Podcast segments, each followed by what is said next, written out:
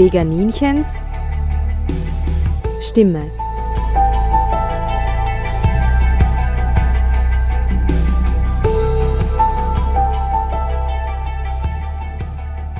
Hallo Welt, hier spricht das Veganinchen. Ich war heute wieder im Studio und habe eine naturwissenschaftliche Sendung aufgenommen. Zu Gast war heute ein Tierspurenexperte, Carsten Löb, und er kann auch Landschaften lesen. Das heißt, wenn er Losungen sieht oder Fraßspuren oder Höhlen oder eben Tierspuren, dann kann er genau sagen, was war da los, wer ist da vorbeigekommen und wo ist das Tier gerade jetzt und was macht es auch. Und er macht es nicht mit einem wahnsinnigen Krawall, wie man bei uns sagt, oder mit einer Kamera, mit einer großen, um das irgendwem zu zeigen, sondern er macht es ganz leise und für sich allein und mit Respekt. Er praktiziert auch diesen Platz in der Natur, bei dem man zu jeder Tages- und Nachtzeit, bei jedem Wetter und jeder Jahreszeit immer zum selben Platz geht, damit sich die Tiere an diesen Platz an dich gewöhnen und man dadurch irrsinnig schöne Begegnungen haben kann. Er erzählt uns, warum der Dachsbau nicht stinkt im Gegensatz zum Fuchsbau. Er erzählt uns über seine Begegnung mit den Bären und den Wölfen. Ich bin im Studio gesessen und hatte Gänsehaut vor lauter Spannung und Aufregung, weil er kann auch noch wahnsinnig gut erzählen. Habe es als wahnsinniges Geschenk empfunden, dass er das erleben hat dürfen, dass die Tiere ihm vertrauen. So wie ich immer erzähle, das ist das Schönste auf der Welt, wenn Tiere einem vertrauen und dich in ihrer Nähe sein lassen. Und ich habe aber auch daran denken müssen, wie unerträglich es eigentlich ist, dass solche großen Wildtiere, aber auch die ganz kleinen, die Vögel zum Beispiel, im Zoo eingesperrt sind. Und weil ich dazu beitragen möchte, dass diese Sichtweise von Zoo ist etwas Tolles und wir freuen uns, sich verändert zu einer Sichtweise, das Schönste für die Individuen ist eigentlich die Freiheit. Ich möchte die Sendung heute mit euch teilen.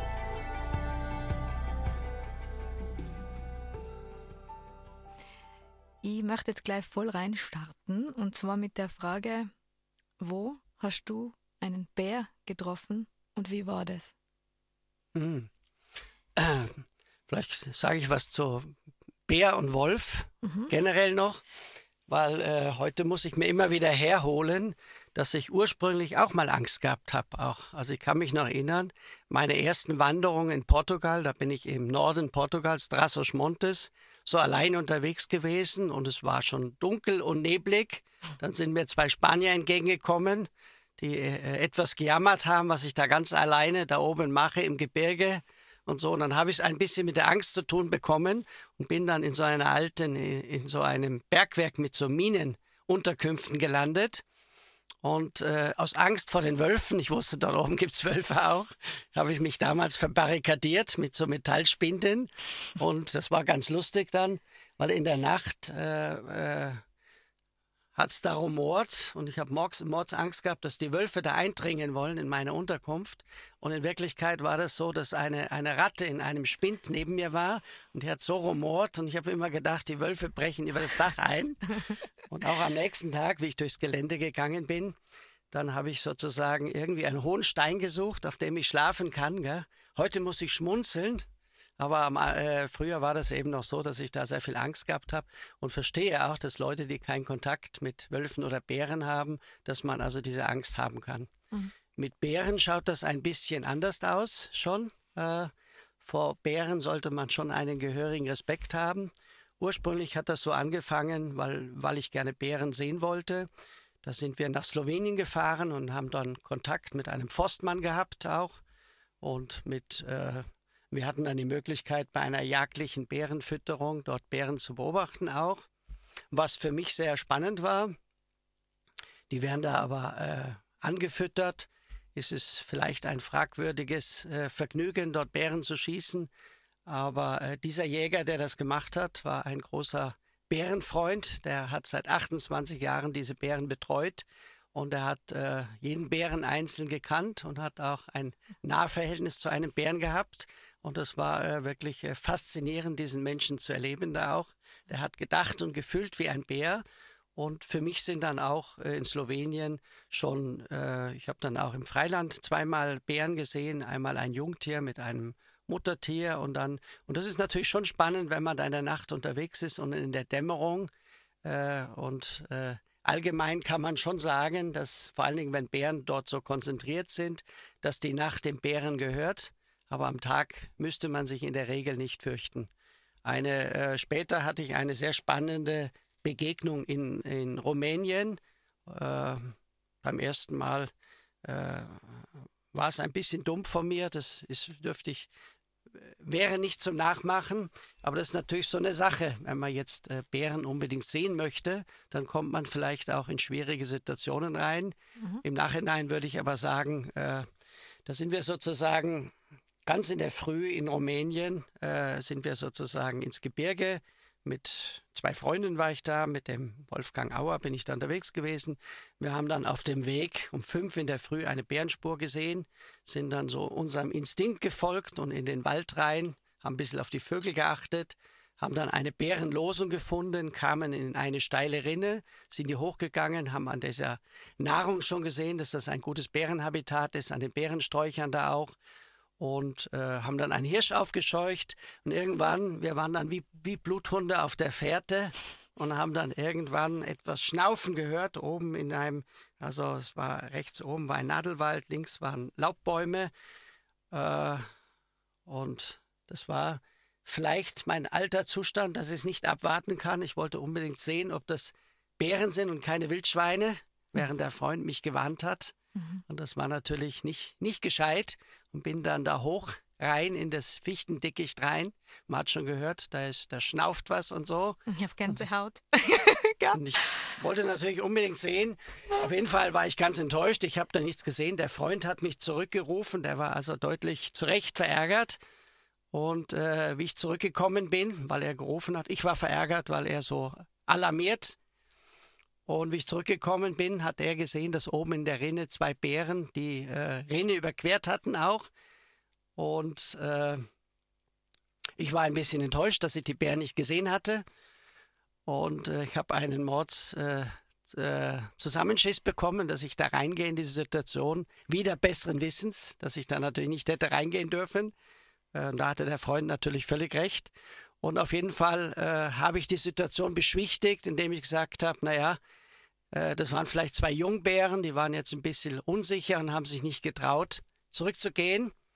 Wir haben dann aber oben in der Rinne, wo die gequert haben, haben wir dann einen Baum gefunden, wo ganz viel Rinde abgezogen war. Das machen die Bären äh, gelegentlich, vor allen Dingen auch in dieser Gegend, dass sie das Gambium von den Bäumen fressen und haben dort eine Wildkamera aufgestellt und äh, sind am nächsten Tag nochmal hingekommen und da ist mir fast das Herz stehen geblieben, denn da haben wir gesehen, dass das sozusagen äh, in dieser 60 mhm. Ist erst ein ganz kleiner Bär, ein Bärenjunges von diesem Winter gekommen mhm. und 30 Sekunden später ist dann die riesige Bärenmama vorbeigegangen und das war also durchaus eine gefährliche Situation. Mhm. Die Bärin hat natürlich überlegt, ob sie flieht oder angreifen soll. Gell? Also mhm. es war natürlich eine große Dummheit von mir, aber äh, ja, so lernt man eben auch. Dann hatte ich noch eine weitere, sehr spannende Bärenbegegnung äh, in derselben Woche noch. Und zwar sind wir äh, oben ins Gebirge aufgestiegen und der eine Freund ist dann zurückgeblieben und wir sind hoch Richtung Gipfel. Und ich hatte dann aber mein Bärenspray vergessen, irgendwo liegen lassen äh, bei einem Rastplatz. Und also ein Bärenspray würde ich dann schon empfehlen, wenn man in so Gegenden ist. Gell? Das ist also ein sehr starkes Pfefferspray. Das äh, unter Umständen kann es mal zu gefährlichen Begegnungen kommen, wenn man einen Bär überrascht, mhm. was beim Wolf eigentlich nicht möglich ist, wenn der, wenn der Bär so mit dem Fressen beschäftigt ist. Oder man kommt einer Beute von einem Bär zu nahe oder an so einem Fressplatz ran. Oder eine Bärin hat Junge. Oder ein junger männlicher Bär, der sozusagen neugierig ist und am Erkunden ist, mhm. Dann äh, ist es schon gut, wenn man einen äh, Pfefferspray, ein Bärenspray mit hat in solchen Gegenden. Aber was macht der Bär dann? Also haut er dir dann eine mit seiner Tatze oder würde die anknappern? Wie kann man sich das vorstellen, was dabei ist? Naja, der Mensch gehört äh, eigentlich jetzt nicht zum Beuteschema vom Bär, aber es kann natürlich sein, dass er seine Beute verteidigt oder sein Junges verteidigt oder man hat ihn überrascht gell? oder sucht einen Ausweg. Mhm. Wenn man zum Beispiel in so eine Bärenhöhle reingeht und da ist ein Bär drinne, der schlägt einen zur Seite und normalerweise äh, wird er einen vielleicht im Schulterbereich äh, angreifen auch gell, mhm. oder, oder wahllos irgendwo zur Seite. Und das sind natürlich dann äh, gefährliche Verletzungen auch, gell, mhm. Äh, die natürlich, äh, wenn man das sieht bei so einem Nutztier, der bricht dem das Rückgrat. Gell. Mhm. Wir sind natürlich nicht äh, mhm. für so einen Kampf oder für so einen Schlag geeignet dann auch. Gell? Aber wenn man jetzt mal in die Situation kommt, ich war mal in Lappland mhm. und da haben sie uns so Flyer gegeben, dass wenn man einen Bär sieht, soll man sich zusammenrollen. oder auch, wenn es dann zu nah mhm. ist, glaube ich, große Gesten machen. Mhm. Also also ich, ich, kann mal sagen, wie es mir gegangen ist. Äh, ich bin dann sozusagen zurück, habe das Bärenspray gefunden und hatte dann schon so eine Idee, wo ich hin wollte und habe so ganz in der Ferne so ein grünes Grastälchen gesehen und bin dann äh, äh, auch nicht ganz ungefährlich quer den Berghang gequert und bin immer wieder durch die durch die Einstände gekommen. Das ist dann schon eine, eine, spannende Sache, wenn die Vegetation da hoch ist. Man findet dann sozusagen Mulden oder Spuren im Waldboden, die nicht ganz eindeutig sind, wo man nicht genau weiß. Aber man könnte schon vermuten, und man ist dann schon eben angespannt, weil man weiß, das ist ein potenzielles äh, Rückzugs. Man geht durch Windwurf von Stämmen, man weiß, da halten sich die Bären dann auf. Und wie ich dann abgestiegen bin, dann hat es so leicht geregnet und ich bin in dieses Grastälchen dann reingekommen und äh, ich habe mich dann langsam entspannt. Die Anspannung war vorbei und wollte dort rauswandern. Es hat so leicht genieselt, ich hatte einen Regenschirm mit und wie ich dann so um die Ecke biege, steht sozusagen ein sehr großer äh, Braunbär, äh, so 30 Meter vor mir und war da am Grasen, hat mich sichtlich nicht gewittert, hat sozusagen nur nach unten ins Tal, weil von dort kommt niemand, von der Rückseite vom Tal. Es war so ein Engtal und man ist da auch nicht ausgekommen. Und äh, was ich gemacht habe, ich bin dann stehen geblieben einfach und mhm. habe mich orientiert. Und dann ist natürlich die Frage, ob man den Bären anspricht, dass der Bär die Möglichkeit hat, äh, dich als Mensch zu erkennen mhm. und sich zurückziehen kann. Oder ob man auch die Chance hat, dass man sich unbemerkt zurückzieht. Mhm. Ja? Äh, äh, beides ist eine Möglichkeit. Ich habe mich zu entschieden, ich habe ihn ein bisschen beobachtet, habe mich dann zurückgezogen. Der hat dort gefressen und hat mich nicht gerochen und auch nicht gehört. Und ich habe mich dann ein bisschen zurückgezogen, zehn Minuten gewartet und musste aber sozusagen an den Bären vorbei. Ich konnte nur durch dieses Tal rausgehen dann auch. Und das war schon spannend, weil ich gedacht habe, vielleicht lauert der jetzt in der Kurve. Der ist also nach fünf Minuten, was ich sehen konnte, verschwunden am Hang. Aber das war schon eine große Spannung. Aber wie ich sozusagen auf seiner Höhe war, war meine Faszination doch groß, zu schauen, was der für Spuren da hinterlassen hat. Und äh, ich habe das dann ein bisschen untersucht bin dann aus dem Tal raus, war ganz beglückt von dieser Begegnung auch und dann habe ich mich mal unter einen Baum gesetzt und habe äh, eine Zaunkönigfamilie beobachtet. Und dann habe ich erst gemerkt, wie gewaltig das Erlebnis war. Dann ja, hat es mir magisch. nämlich wirklich die Füße weggezogen. Und ich saß dann etwas apathisch da. Und äh, wie Waldarbeiter mir da meinen Rucksack, der lag da etwas entfernt. Die sind da aufgetaucht und wollten den nehmen. Da habe ich eine Weile gebraucht, um mich zu sammeln und zu sagen, hey, das ist mein Rucksack. Und da habe ich gemerkt, ich war den ganzen Tag ziemlich verpeilt, weil das eigentlich doch eine sehr äh, große Begegnung ist, weil der Bär ist natürlich ein Tier, das über uns Kontrolle hat und der könnte natürlich, äh, der könnte dich natürlich töten, auf jeden Fall auch, gell? Und da sieht man natürlich, dass man ganz begrenzte Möglichkeiten hat. Gell? Es ist auch nicht so, dass man eigentlich bei einem Braunbären auf den Baum klettern kann. Das wird also oft gesagt. Das ist aber nicht der Fall. Der Bär, der Tolter, der trägt Äste darauf. Also die auch große Bären schon, die können natürlich auf jeden Fall besser klettern wie wir. Schwimmen nützt auch nichts. Also im Prinzip ist wichtig, nicht wegzulaufen. Gell? Man kann sich unter Umständen groß machen, man kann den Bären ansprechen unter Umständen. Gell? Das kommt immer auf die Situation drauf an. Wenn das eine Bärin ist, kann die sich auch bedroht fühlen mit Jungen. Gell? Wenn das ein Jungbär ist, kann das äh, sinnvoll sein, den einzuschüchtern auch. Gell? Aber das Zusammenkugeln, das sollte man eigentlich, das wird empfohlen für Christlibären, weil die einen nicht jagen, aber nur, wenn ein Angriff unmittelbar bevorsteht. Mhm. Beim Schwarzbären oder bei einem anderen Bären kann das ganz falsch sein, mhm. wenn man sich als Beute dorthin legt dann auch. Mhm. Also ich würde das nicht so gleich machen, sondern nur, wenn ich merke, der greift mich an. Und äh, es ist aber auch so, dass es manchmal nur Scheinangriffe von Bären gibt und die drehen dann, die drehen dann vorher auch ab, dann auch. Mhm. Ja, das, was du erzählst, ist magisch. Ich bin ein bisschen eifersüchtig. Das muss unglaublich gewesen sein mit einer Begegnung mit einem Bären. Das kann ja nicht viele von sich behaupten. Und ich bilde mir halt immer ein, wenn ich ein Wildtier treffe, ist es ein Geschenk und können die nicht spüren, dass ich weder Angst habe, noch äh, ihnen was tun will.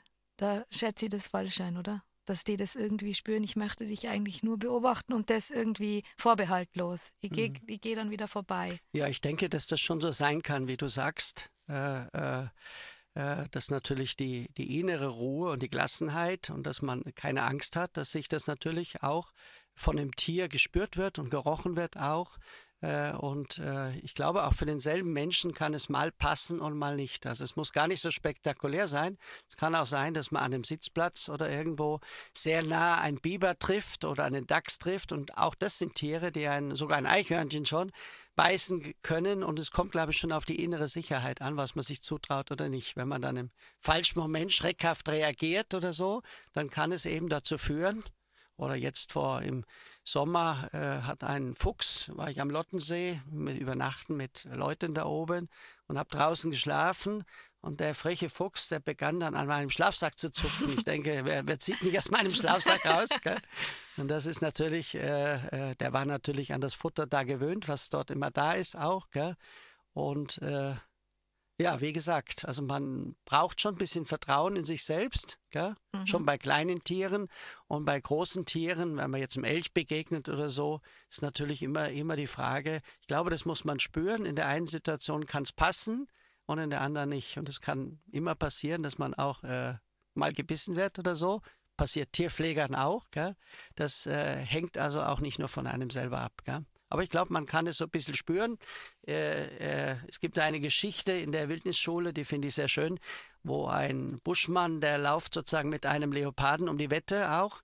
Und äh, der, der Weiße da, der Tourist, der fragt sozusagen, äh, ja, wie das möglich ist, dass er mit dem Leoparden da um die Wette läuft, so auf Augenhöhe läuft und so, ob der ihn nicht angreift, sagt, ob das nicht gefährlich ist. Da sagt er, ja, ja, sagt er, wenn der Leopard hungrig ist, oder wenn er zu voll gefressen ist, dann ist es gefährlich. Aber jetzt war es nicht gefährlich.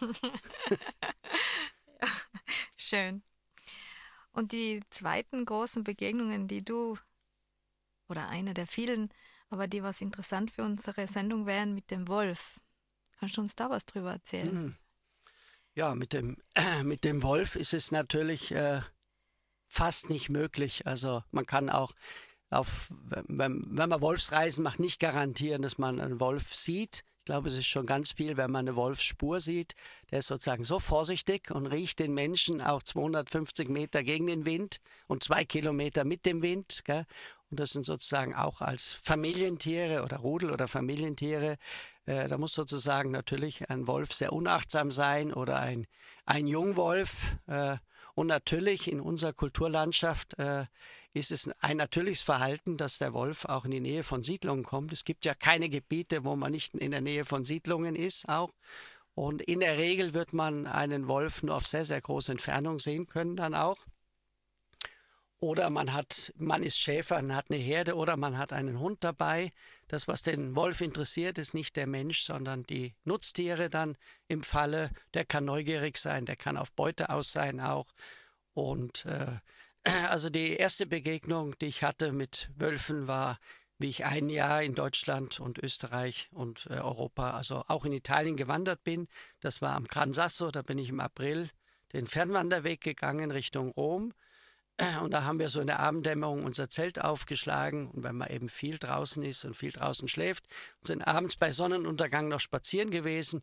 Und da sind so ganz in der Ferne, so im Nebental, zwei Wölfe hintereinander in der Ackerfurche ge gelaufen und ich bin sofort hinges hingesprintet, um das zu sehen. Die waren aber wie ein Geist verschwunden.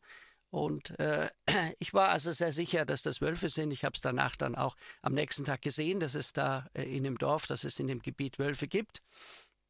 Vor allen Dingen bin ich deswegen sicher, weil ich sehr ängstlich bei Hunden bin. Mhm. Äh, ich habe schon mehrmals mit wilden Hunden in Israel, in der Türkei Erfahrung gehabt und bin kein Held, was Hunde angeht. Aber bei Wölfen geht es mir ganz anders. Also wenn ich auch nur den, den Hauch eines Verdacht hätte, dass es sozusagen Hunde sind, also ist nichts Unangenehmeres, als zwei streunende Schäferhunde irgendwo anzutreffen, dann würde ich mich denen nie annähern. Beim Wolf ist das ganz anders. Gell? Der Wolf hat einfach eine Scheu Äh, und da muss man sich eigentlich nicht fürchten. Eine andere Sichtung war in der Lausitz auf großer Entfernung. Das war sozusagen ein äh, aufgelassenes Berg, äh, Bergbautagegebiet. Das war sozusagen, da gab es ein Betretungsverbot, weil da akute Einsturzgefahr war. Das war also ein sehr guter Wolfsichtungsplatz. Und da haben wir boah, auf einen Kilometer oder anderthalb Kilometer, ohne Fernglasspektiv wäre das gar nicht gegangen, haben wir dann vier Wölfe gesehen, die sozusagen in der Früh nach der Jagd in ihr Einstandsgebiet zurückgekehrt sind. Das sind oft nur flüchtige äh, Begegnungen, weil die oft nicht über freie Flächen laufen, sondern sehr gedeckt gehen. Man sieht schon an den Spuren und wie die sich bewegen, dass die anders gehen wie, äh, wie, wie Hunde. Jetzt im Oktober war ich wieder in der Lausitz und da bin ich leider um zehn Minuten zu spät gekommen und habe äh, die Leute, die dort an diesem Beobachtungsplatz waren, da sind zehn Minuten vor meiner Ankunft, um zehn nach sieben in der Früh, äh, elf Wölfe vorbeigekommen. Das war also die ganze Familie mit den Welpen dieses Jahr und mit den Jährlingen vom letzten Jahr. Das ist eben dieses Rudel. Da gibt es eben in der Lausitz sind die ersten Rudel, die sind praktisch von dort gekommen aus Polen und haben sich an den äh, in den Truppenübungsplätzen haben die sich entwickelt. Inzwischen haben die sich ja nach Westen und Norden ausgebreitet auch äh, äh und ja, das ist aber immer eine besondere Begegnung. Aber wenn man mit den Leuten dort vor Ort redet, ich habe da auch einige Kontakte. Also ein Wolf kann man da zum Beispiel in diesem Wohnzimmer zu jeder Tageszeit sehen, auch mal mittags. Und die Wölfe kommen auch manchmal, um die Menschen zu beobachten. Die wissen, für sie ist es sicher, da wird nicht geschossen, die Leute bleiben oben auf der Plattform. Ja, da kann schon mal sein, dass ein junger Wolf äh, äh 400, äh, 500 Meter da unten oder 100 Meter unten vorbeigeht oder sozusagen 400, 500 Meter sein Mittagsschläfchen offen äh, macht. Das ist also ganz ungewöhnlich. Das ist sicher einer, wenn nicht der beste Wolfsbeobachtungsplatz in Deutschland. Aber ansonsten, auch Forscher kann sein, dass sie drei, vier Jahre mal brauchen, um ihren ersten Wolf zu sehen. In der Regel sieht man nur die Losungen oder einen Riss mal, also ein getötetes Tier, an dem der gefressen hat, oder die Spuren. Gell? Und das ist eigentlich das, was Wolfsforscher machen. Oder man hat Fotofallen aufgestellt. Gell? Und das ist mir auch zweimal gelungen. Einmal in Polen und einmal in der Lausitz, dass ich sozusagen einen Wolf auf der Kamera hatte. Das ist natürlich immer ein besonderes Glück. Mhm. Also wenn man hier in Tirol, hat es ja heuer, glaube ich, zehn bis zwölf Wolfsnachweise gegeben. Das wird genetisch über die Risse, wird das dann nachgewiesen, über die Fotofallen kann man nicht mal sicher bestimmen, dass es ein Wolf ist. Gell? Oder unter Umständen, nur bei einem sehr eindeutigen Foto kann man das dann bestimmen auch. Und äh, da wird man eigentlich keine Möglichkeit haben, einen Wolf aufzuspüren. Das mhm. sind wirklich Zufallsbeobachtungen auch. Mhm. Und woher wissen die Wölfe über eine geraume Zeit, dass diese Menschen da in der Lausitz auf der Plattform ihnen nichts tun? Ist es einfach Gewohnheit? Das haben sie gelernt über viele Jahre? Kann man das so sagen? Ja, die riechen das natürlich, dass sich niemand in diesem Gebiet aufhält. Und die gewöhnen sich an die Panzer oder an die Betriebsfahrzeuge. Okay. Die haben da ihren Platz, wo die äh, ihre Jungen, wo die äh, auf und die checken die Umgebung natürlich ständig ab. Also das weiß man von Wolfsforschern auch, dass Wölfe, die telemetriert sind, die wissen zum Beispiel, wann ein Pass ver verschüttet ist oder eingeschneit, nicht befahrbar ist. Dann sieht man an den Daten, dass sie zum Beispiel auch tagsüber diesen Pass, die Straße queren dann auch, was sie sonst nicht machen würden. Die Wölfe kriegen das natürlich mit, die sind uns sehr ähnlich und die wissen natürlich genau, was wir tun oder in Imsterberg, war vor Jahren am Fennet, da war das, das Einstandslager von, der, von äh, diesen Wölfen da, war ganz knapp oberhalb von dem Spielplatz oben in den Latschen drinne. Gell? Also wir werden die Wölfe in der Regel gar nicht bemerken. Auch in Portugal, in den Dörfern war das so, dass die bis in den steilen äh, Hängen drinne waren, wo kein Mensch äh, Zugang hat. Gell? Und äh, die gewöhnen sich sozusagen dran, dass Menschen dort sind auch. Mhm und man wird sie nie, nicht sehen können, es sei denn, sie haben ihre Spielplätze dort und die Welpen machen sich bemerkbar. Mhm.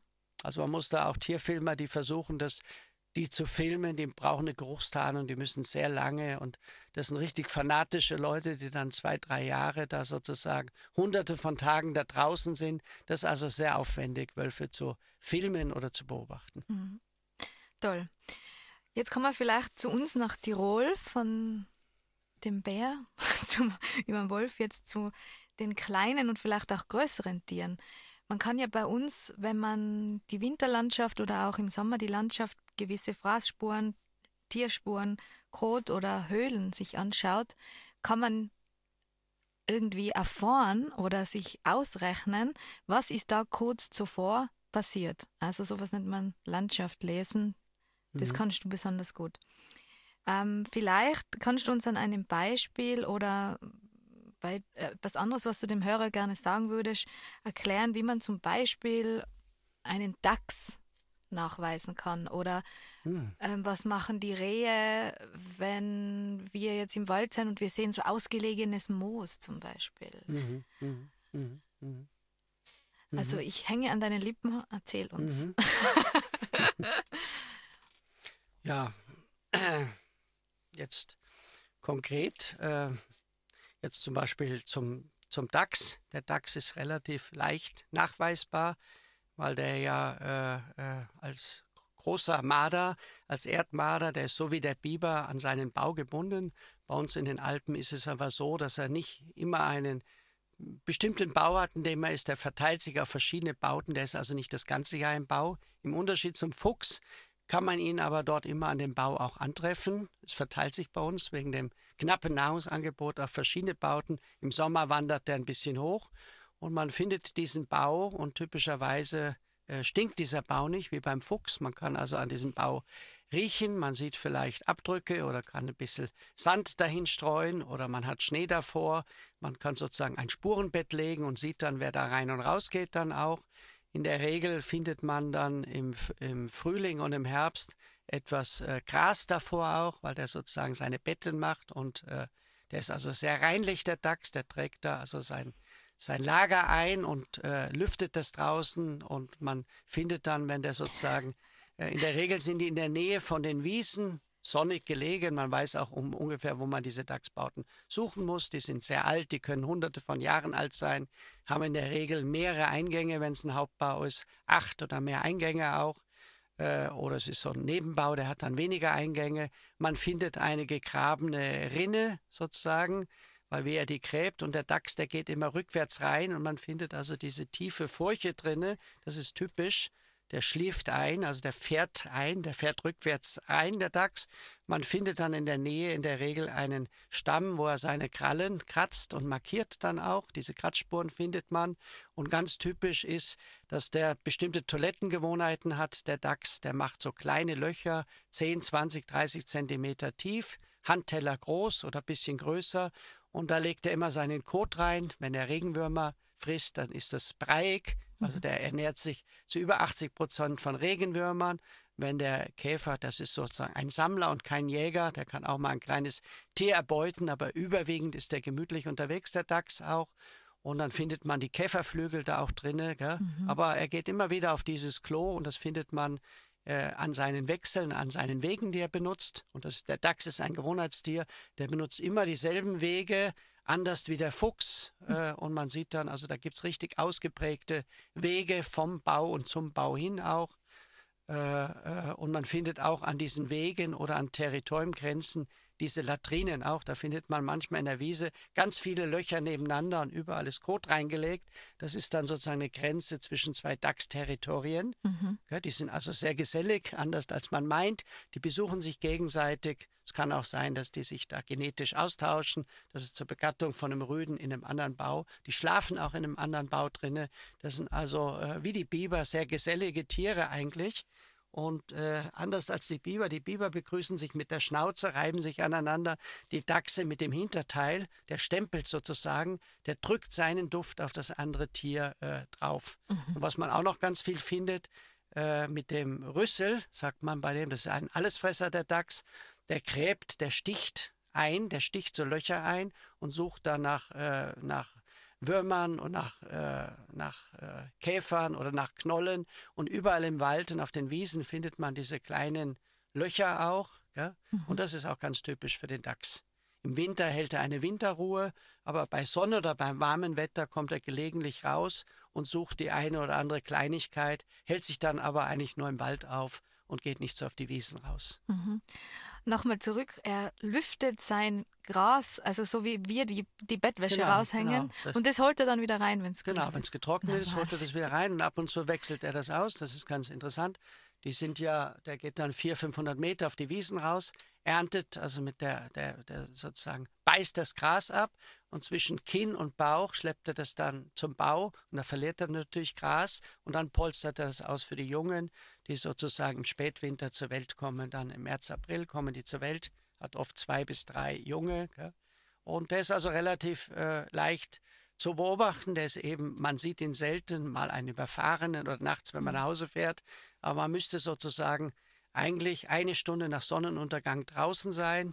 Und ich bin viel mit Wärmebildkamera unterwegs und da kann man den ganz gut beobachten. Das ist ganz interessant. Das ist sozusagen ein Tier, das rein vom Geruch lebt, sozusagen. Das lebt in einer Großlandschaft und man kann ihm sozusagen 10, 15 Meter hinterhergehen und Stunde folgen oder zwei Stunden es ist fast ein bisschen langweilig wie eine Kuh. Der windet den Kopf links und rechts. Oft sind mal zwei, drei, vier Dachse auf einer Wiese unterwegs, die sich mal kurz begegnen, aber jeder frisst für sich dann auch. Und äh, das ist ganz lustig. Die bemerken einen gar nicht, ganz anders als Füchse. Die würden einen natürlich sofort sehen in der Nacht, wenn man sich ihnen nähert dann auch. Aber sobald der Dachs dann über die Spur lauft, auf der man gekommen ist, dann merkt er, und das ist teilweise ganz lustig, eine Stunde ist man schon da und läuft ihm hinterher. Und jetzt kommt er irgendwann an der Spur, wo man von einer Stunde gekommen ist. Und jetzt merkt er, dass du da bist, sozusagen. Mhm. Jetzt merkt man, wie er sichert, wie er riecht, die Nase in die Luft steckt. Und plötzlich kriegt er Panik und läuft weg, weil er auf die Minute vielleicht sagen kann, wann du da gewesen bist. Mhm. Jetzt merkt er, es stimmt was nicht. Aber sehen kann er dich praktisch nicht. wenn der wüsste. Ja, ja. Wo in Tirol kann man, also wo fühlt es sich landschaftlich gesehen sehr wohl, der Dachs? Der Dachs ist eigentlich äh, ein häufiges Tier, der ist überall, zu meinem Erstaunen. Auch im Inntal gibt es den noch relativ äh, häufig. Im Prinzip braucht er trockene Böden auch. Also wichtig ist, dass er äh, und braucht auch, äh, ist im Prinzip eigentlich ein Kulturfolger. Der ist auch in der Stadt. Den habe ich auch am Inn in der Altstadt schon gespürt. Auch da gibt es am Vögelbichel oder Mühlauplätze, wo der Dachs sein kann oder der dann sozusagen wandert. Meistens sind das die Rüden, die ein bisschen weitere Strecken gehen. In der Regel bewegt er sich nur zwei Kilometer um den Bau rum auch. Gell? Aber mhm. Ausnahmen bestätigen die Regel mhm. ab und zu. Gell? Aber es gibt überall in Tirol Dachsbaute. Mhm. Und ab einer gewissen Höhe ist er dann, ist er dann nicht mehr, da sind die Bedingungen zu hart. Aber im Sommer wandert, wandert der Dachs dann schon auch hoch ins Gebirge. Mhm. mhm. Und was ist beim Fuchsloch anders? Warum stinkt das? Fuchsloch ist in der Regel der Fuchsbau, also der Fuchs benutzt auch Dachsbauten dann auch. Äh, der Dachs ist so wie der Specht, eigentlich der, der für viele Tiere, da kann auch eine Wildkatze drin sein, wenn es in Tirol welche geben würde. Fischotter kann da drin sein, alle möglichen, Eule kann da drin sein. Der Fuchs gräbt schon auch, aber nicht so ausgeprägte Bauten, nutzt oft Dachsbauten. Und äh, der Fuchs, der trägt eben den Jungen Nahrung zu dann auch. Der Fuchs benutzt den eigentlich nur zur Ranz, also zur Paarungszeit, im Januar, Februar und zur Jungenaufzucht nutzt er den Bau und nach elf Wochen, zwölf Wochen werden die Jungen dann oft schon verlegt, wenn die mobiler sind dann auch und man findet eine Unordnung, da liegen Windeln rum, McDonalds-Packungen, alles, was der Fuchs in der Kulturlandschaft findet, natürlich Geflügel, Knochen, alles, was er sozusagen findet, das wird dorthin getragen, die Jungen spielen damit und es kommen Fliegen oft auf den Bau und der Fuchs hat natürlich einen sehr scharfen Geruch auch und der markiert da auch, der ist also viel unsauberer wie der Dachs und das kann man eindeutig riechen mhm. im Prinzip. Ja. Mhm. Und nochmal zurück zu meiner Frage mit den Rehen. Man sieht ab und zu so feine Moosbetten. Äh, kann man davon ausgehen, dass da die Rehe schlafen? Nein, kann man nicht davon ausgehen. Nicht da? Nein, die Rehe machen im Unterschied, das Rotwild legt sich irgendwo hin. Mhm. Das schaut dann auch im, im, Winter wie ein Bett aus, mal der Schnee schmilzt, aber die, die Hirsche, das Rotwild tut sich da eigentlich nichts an. Man sieht das an der Größe, man kann dann sozusagen sehen, wo es hinten, wo es vorne, wo haben die Läufe gelegen im Schnee. Aber das Rehwild hat das, die Angewohnheit, dass es den Platz säubert mit den Hufen. Und dann findet man eine kleine ovale Kuhle im Wald. Da ist der Waldboden weggekratzt und da liegt das Reh drinne. Und das findet man natürlich im Schnee, das ist kleiner wie beim Hirsch, aber auch im normalen Waldboden äh, reinigen die immer den Platz. Und da kann man sehen, das ist oft gar nicht so weit weg von den Wegen, gerne ein bisschen erhöht, sozusagen, dass die Rehe den Überblick haben äh, auf so einem Hügelkamm oder so. Und äh, äh natürlich ist es auch kein Rudeltier, es ist ein Einzelgänger, das Reh. Da findet man vielleicht, das ist dann die Ricke mit ein, zwei Jungen vielleicht, Gell? Und man findet dann zwei, drei. Nur im Herbst schließen sie sich zu, zu, zu Sprüngen, zu Gruppen zusammen. Mhm. Und ansonsten kann man beim Reh natürlich äh, äh, sehen, wenn es, äh, oder beim Rotwild auch, und beim Reh dementsprechend feiner, wenn es den Boden mit den äh, aufgeschart hat im Schnee oder äh, nach Wurzeln sucht, oder wenn der Rehbock markiert, einen Baum, der plätzt dann, der gräbt dann sozusagen ein bisschen Erde unter dem Baum weg, markiert damit seine Drüsen auch, reibt sein Gehirn und reibt da die Rinde ab. Gell? Und ansonsten sieht man natürlich die Fraßspuren. Das sind äh, vor allen Dingen die Triebspitzen. Und ansonsten ist das Reh ein Selektierer. Das kann man äh, dann nicht so sehen. Der grast jetzt nicht so wie der, wie der Rothirsch, sondern der zupft mal da, der zupft mal dort sozusagen. Gell? Und hat deswegen auch mehrere, muss öfters äh, Nahrung aufnehmen. Deswegen sieht man das Reh auch am Tag natürlich auch. Mhm. Ist nicht so streng nachtaktiv wie das Rotwild. Und jetzt, was man jetzt oft sieht in der Schneedecke, sind Hasenspuren. Mhm, mh. Man, man sieht sie oft ganz gerade, aber manchmal geht es halt so zickzack und die Runde. Meine Frage jetzt, was kann man zum Beispiel an so einer Hasenspur lesen und mhm. was passiert, wenn man dieser Hasenspur bis zum Ende folgt? Wo mhm. ist der Hase untertags und in der Nacht? Bei uns gibt es ja sozusagen zwei Hasenartige den Feldhasen und den Schneehasen. Das Kinderchen gibt es ja bei uns nicht. Und zunächst einmal muss man sagen, dass der Hase, so wie das, wie das Reh, sehr ortsgebunden ist. Also sehr kleinräumig unterwegs, anders als das Rotwild oder so, und kennt sich aber super gut aus in diesem kleinen Gebiet, wo er sich aufhält. Und äh, äh, äh der Hase, der macht sich eine Sasse, der macht sich im Gras oder in der Ackerfurche. Acker gibt es ja bei uns nicht viele. Oder äh, am Waldrand äh, äh, da kann man das sozusagen diesen Platz sehen, aber das ist nicht sehr aufwendig, das ist sehr flach und der, der sozusagen, der ist immer mit den Ohren und mit der Nase da, wenn der schläft. Gell? Aber es kann sein, dass der Hase auf seine Tarnung setzt und dass er einen relativ lang äh, nah rankommen lässt und erst im letzten Moment aufspringt, weil er drückt sich in den Boden rein, in diese Sasse rein, in diese kleine Kuhle. Gell? Äh, ja, und er hofft, dass man ihn nicht entdeckt. Und erst wenn man kurz davor ist, springt er dann auf. Und äh, ja, ansonsten ist der Hase sehr interessant, weil der alle Gangarten beherrscht. Also das ist wirklich spannend. Viele Leute kennen nur dieses typische äh, Y, diese normale Spur, die aber die Fluchtspur von allen Tieren ist im Prinzip. Beim Hasen sehr regelmäßig. Also hoppeln tut er eigentlich nur bei der Nahrungsaufnahme. Da kann man sehen, wenn die, Vor die Hinterbeine hinter den Vorderbeinen bleiben, dann hoppelt der, dann ist er sozusagen, der rückt nach vorne und ist auf Nahrungssuche oder äh, ist gerade sehr vorsichtig. Normalerweise überholen immer die Hinterfüße die Vorderfüße. Die Hinterfüße, das ist leicht zu bestimmen, die sind eben viel größer wie die Vorderfüße. Man kann äh, ab einer gewissen Höhe überschneiden sich dann der Feldhase und der Schneehase, sage ich mal ab 1600 Metern ungefähr. Äh, Schneehasen gibt es reichlich in Tirol. Der Feldhase ist schon selten geworden. Im Inntal habe ich erst zwei überfahrene Feldhasen gefunden. Aber auf den Mittelgebirgsplateaus wie in der Leutasch, da ist der Feldhase noch häufig auch. Ja, und das ist natürlich ganz spannend, mal diesen Gangarten zu folgen. Wie du schon gesagt hast, der kann natürlich Haken schlagen, der kann alle Gangarten, der kann gehen, der kann sich mit in der Luft drehen, der geht in seiner Spur und geht ein Stück zurück und springt dann raus aus der Spur, um den Fuchs der sozusagen in die Irre zu führen auch. Mhm. Und also der hat sozusagen alle möglichen Manöver. Und das ist ganz spannend, wenn man mal die Hasenspur auf Sandboden sieht oder nicht im Schnee sieht. Viele Leute halten das dann immer für ein, Red, für ein, für ein, für ein Raubtier auch, weil der sehr scharfe Krallen hat. Vielleicht wenn einer ein Kaninchen, Hauskaninchen mhm. da im hält, wo die Leute mal Hase zu sagen. Mhm. Das sind natürlich keine Hasen, sondern Kaninchen sind das. Zuchtkaninchen, die sehr groß sind. Gell? Und da sieht man schon, dass der sehr wehrhaft ist und scharfe Krallen hat. Mhm.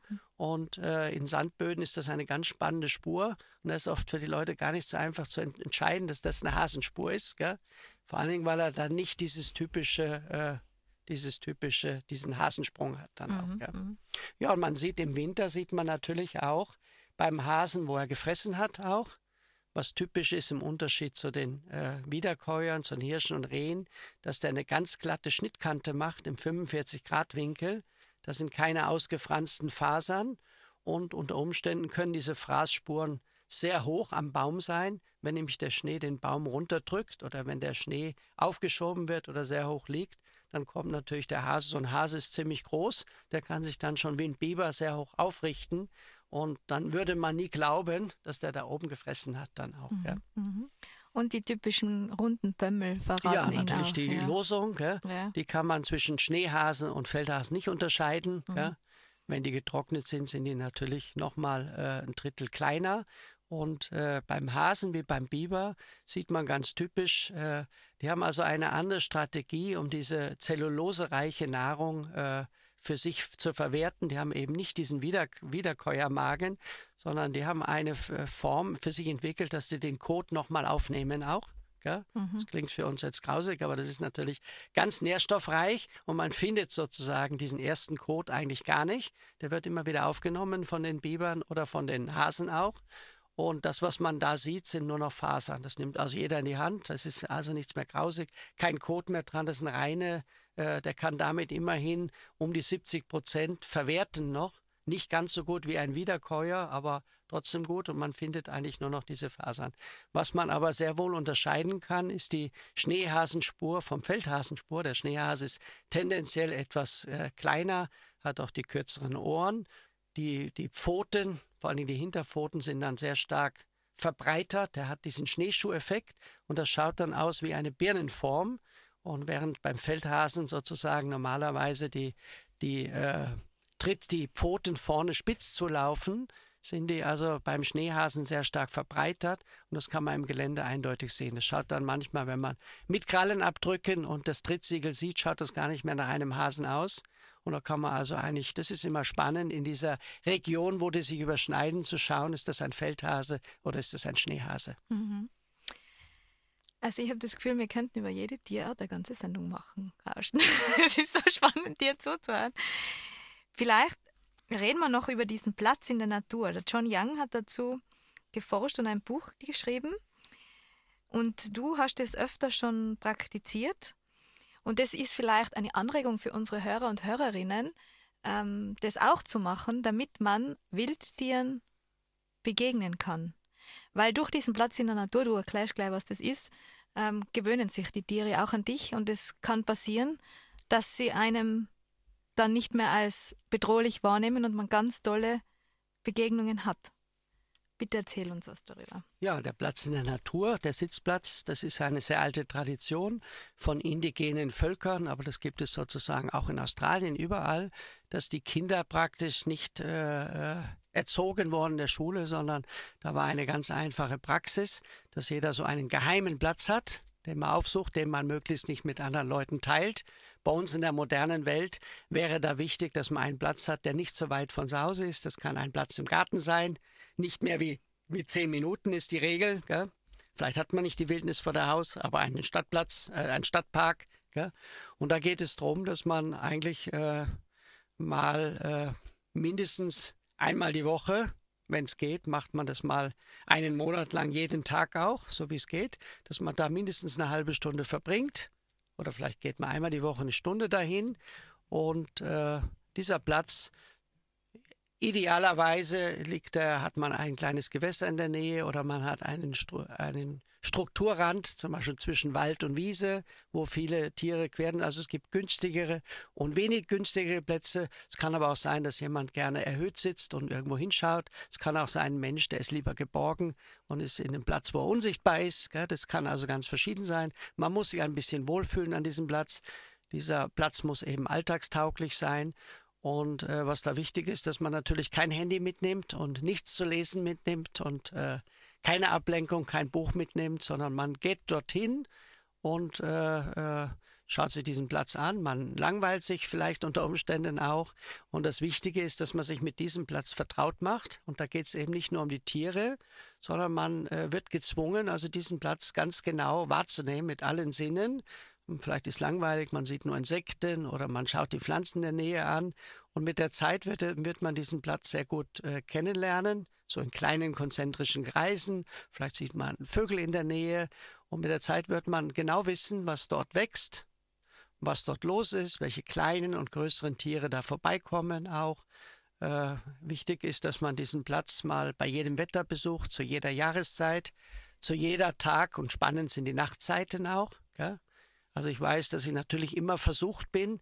Also ich bin immer versucht, natürlich zu der Zeit, wo viele Tiere unterwegs sind, in der Morgendämmerung oder in der Abenddämmerung unterwegs zu sein. Aber es ist auch spannend. Ich habe mich zwingen müssen, auch mal am Tag dahin zu gehen, weil ich gewusst habe, da gibt es ja. natürlich. Und dann sieht man wieder andere Dinge und das ist natürlich ganz spannend.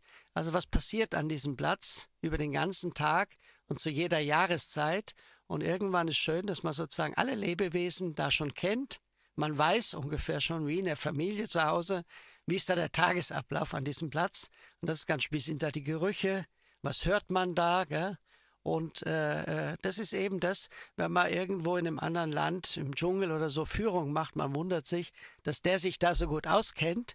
Aber äh, weil wir sind das nicht gewohnt. Wenn ich einen Platz sehr, sehr gut kenne, fällt mir sofort auf, wenn da irgendwas anders ist. Gell? Mhm. Wenn da irgendjemand anders gewesen ist, wenn da irgendein anderes Geräusch ist, ein anderer Geruch ist. Gell? Mhm.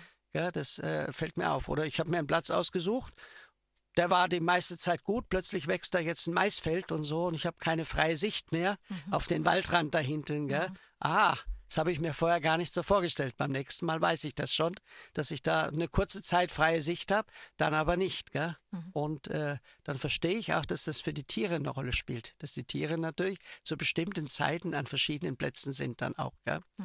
Und äh, was, was du angesprochen hast, Christina, ist natürlich auch so, dass wenn man dort auch mal schläft, schlafen ist gut, wenn man da auch mal schläft, eine Weile einschläft und so und sich äh, möglichst natürlich äh, ohne Dach und nicht auf dem Hochstand, was sowieso verboten ist, und ohne Zelt, sondern einfach unter einem Baum sitzt, ein bisschen vielleicht gedeckt sitzt und auch Kontakt mit der Erde hat, mit dem Boden hat. Die ja. Tiere natürlich irgendwann äh, wissen, dass man immer da ist, die kennen den Geruch ich mache das auch oft so, wenn ich irgendwo ansitze, auf Tiere über längere Zeit, dass ich mal eine Socke oder ein T-Shirt oder irgendwas von mir hinlege, dass mein Geruch schon an dem Platz ist. Gell?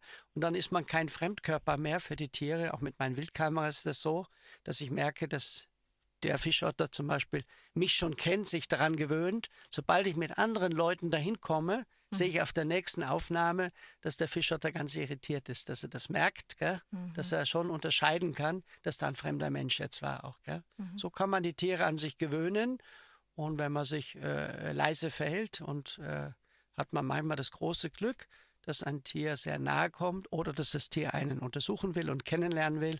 Es ist so, dass die meisten Tiere Bewegungsseher sind und wenn die einen nicht äh, riechen und wenn man sozusagen äh, vertraut ist und nicht als menschliche Silhouette da ist, dann äh, kommen die und untersuchen oder merken gar nicht, dass du als Mensch da bist dann auch. Ja. Bei mir ist einmal in meinem Garten ein Rotschwänzchen auf mir gelandet, weil ich so bewegungslos war und sie genau. beobachtet habe. Ja, das kann passieren. Ja. Und äh, äh, gerade bei Vögeln ist es natürlich auch das, was man so ausstrahlt auch. Gell? Also Vögel reagieren sehr stark, wenn man sie anschaut oder anstarrt oder so. Gell? Mhm. Mir auch schon passiert, dass Jungvögel auf meinem Kopf gelandet sind oder so. Gell? Ja. Und äh, äh, die natürlich vielleicht noch nicht so erfahren sind, aber natürlich in dem, in dem Garten und so kann sein, dass die, die Vögel genau unterscheiden können. Was hast du für Bewegung oder wie bist du sozusagen, wie bist du sozusagen von deiner äh, Energie drauf. Es ist schon auch so, dass man möglichst Vögel nicht direkt anschaut. Äh, in dem Moment, wo ich dem Fernglas oder mit dem Stock hinzeige oder mit dem Finger hinzeige, sind die Vögel weg. Gell? Mhm. Und wenn ich natürlich vorsichtige Bewegungen mache oder die Tiere kennen mich, das kennt wahrscheinlich jeder, dass dann auf seinem Balkon unmittelbar neben ihm Vögel brüten und die verlieren dann die Scheu. Im Gegenteil, die haben dann vielleicht noch einen Schutz durch dich dann auch. Gell? weil die wissen, dass andere Wildtiere oder Prädatoren oder nicht in die Nähe kommen und dass sie bei dir dann sozusagen geschützt sind auch. Gell? Ja, natürlich, äh, äh, Vögel, wenn du so unter einem Baum sitzt, die kommen dann auch runter und äh, schauen sich, schauen dich an und so und verlieren mit der Zeit die Scheu dann auch für dir. Mhm. Und was waren deine besten Begegnungen an deinem Platz? Also für mich ist immer sehr, sehr schön, wenn äh, also was für mich was Besonderes ist, wenn man dann ein Tier kennt, man kann es unterscheiden, da kommt ein Fuchs und dann sieht man, das ist dieser Fuchs und dieser Fuchs und dieser Fuchs und man bekommt eine besondere Beziehung zu einem bestimmten Fuchs zum Beispiel. Und äh, äh, also ich sage mal, wenn ein Fuchs fünf Meter oder drei Meter rankommt, ist das schon ganz was Besonderes, sage ich mal, für mich. Ich selber, ich mag die Beutegreifer sehr gerne. Das ist für mich ein besonderes Tier. Das ist äh, für mich sozusagen eigentlich das, für mich das besonderste Erlebnis gewesen da an mhm. diesem Platz. Mhm. Ja, lieber Karsten, wir sind jetzt noch, wir haben jetzt noch fünf Minuten Zeit. Und ich sage mal to be continued, weil so wie ich an deinen Worten hänge, werden es die Hörer und Hörerinnen wahrscheinlich auch. Vielleicht reden wir noch drüber, mm, was du gerne den Menschen vor den Geräten mitgeben würdest. Hm. Mhm. Ja, äh, was mir wichtig ist, auch jetzt äh, bei der Beschäftigung mit der wissenschaftlichen Arbeit mit der Natur, äh, auch da bin ich ein Wanderer zwischen den Welten. Also alles hat mir da nicht gepasst. Und ich habe gemerkt, dass es schon sehr, sehr wichtig ist, auch mit diesen Citizen Science Projekten, wenn man nur noch rausgeht, um Daten zu sammeln. Also mir ist immer ganz wichtig, dass man so absichtslos in der Natur ist. Das ist, glaube ich, ganz was Wichtiges. Auch mit diesem ganzen Vogelbeobachten und so, dass man dann mit der WhatsApp, da fährt man dahin, da fährt man dahin. Ich glaube, es ist ganz wichtig, dass man ein bisschen äh, bummelt oder einen Wüstentag macht. Man geht ohne Ziel, man lässt sich von seinen Sinnen äh, äh, leiten ein Apfel im Gepäck und eine Wasserflasche und das Handy daheim lassen dann auch. Nicht so viel fotografieren dann auch.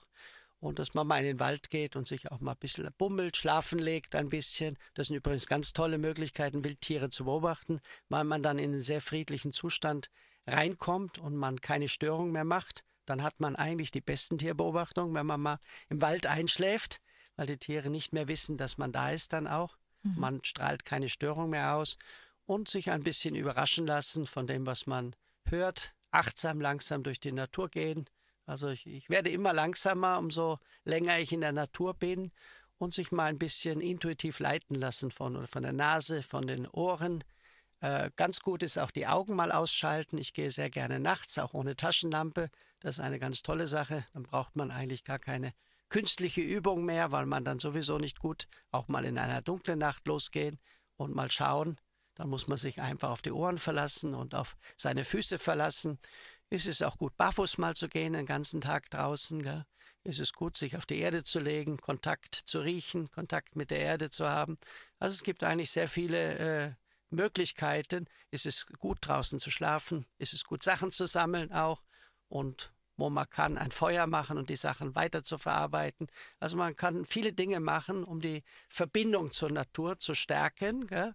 und dass man, äh, mir ist immer wichtig, dass man so mitfühlender und teilnehmender Teil ist und nicht nur äh, Beobachter, Beobachter ist, dass man auch versteht, dass wir zur Natur dazugehören und nicht nur äh, äh, einordnen in die Natur. Also mit dem, das mag schon alles recht sein mit dem Erforschen, mit dem Datensammeln, aber damit hat man für die Natur noch nicht unbedingt was getan. Die Frage ist immer dann, ob das weitergeht. Und ich glaube auch, auch wenn man engagiert ist oder Naturpädagogik macht. Ich glaube, das ist ganz wichtig, dass man die Freude an der Natur selber wieder erlebt. Es ist auch sehr schön, mit anderen zusammen zu gehen, die schweigen können. Das ist auch ein, ein seltenes Geschenk, wenn man Freunde oder Menschen hat, die es aushalten, schweigend durch die Natur zu gehen. Das ist etwas, was eine besondere Qualität hat. Ich habe da vier Freunde, wenn man dann zu fünft miteinander durch einen Wald streift und man geht getrennt und man findet was und zeigt sich das gegenseitig. Normalerweise sind wir dann so mit uns beschäftigt, dass wir die Natur dann nicht mehr wahrnehmen. Gell? Das ist also eine ganz besondere Erfahrung, in einer Gruppe schweigend durch den Wald zu gehen auch. Wow, also wirklich, du bist ein Trauminterviewpartner, muss ich sagen, weil nicht nur, dass du Geschichten erzählen kannst und so richtig, dass aus dir rauskommt, sondern ich habe jetzt mindestens vier oder fünf Inspirationen für mich, die ich gerne jetzt sofort umsetzen möchte.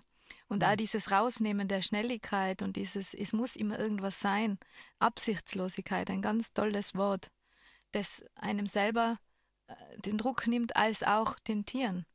Mhm. Mhm. Und diese Geschichten, mir, mir kommt vor, ähm, mit jedem Tier, was man mit dir bespricht, kann man mhm. sowohl eine Geschichte von dir hören, als auch dann selber eine erleben oder sich selber eine ausdenken. Also mhm. ich habe jetzt zum Beispiel wieder Ideen irgendwelche Kinderbücher über einen Text zu schreiben, wie der mhm. seine, mhm. sein Bett auslüftet. Also es ist doch mhm. ein Wahnsinn. Also ich bedanke mich sehr für diese tolle Sendung und ich glaube, du bist nicht das letzte Mal in dieser Sendung. Ich hoffe es, dass du nochmal kommst, du hast sehr viel zu erzählen. Wir haben zuerst gesprochen, kann man über den Fischotter eine Stunde reden und du hast gesagt, eine Stunde, fünf Stunden. und ich glaube wirklich, dass es so ist. Also liebe treue Hörerinnen, wir sind am Ende unserer Sendung angelangt. Vielen Dank für eure Treue und vielen Dank für dein Kommen, lieber Carsten. Ja, danke schön für die Einladung. Hat mich gefreut. Ich hoffe, dass auch ihr vor den Radiogeräten, vor den Handys, Computern, hinter den Kopfhörern viel für euch mitgenommen habt. Wir wünschen euch ein schönes Weihnachtsfest und eine erholsame Winterruhe. Und denkt dran, es sind gerade auch viele Tiere in der Winterruhe und auch was der Carsten gesagt hat in Bezug auf Langsamkeit und Stillsein. Bis bald, eure Christina.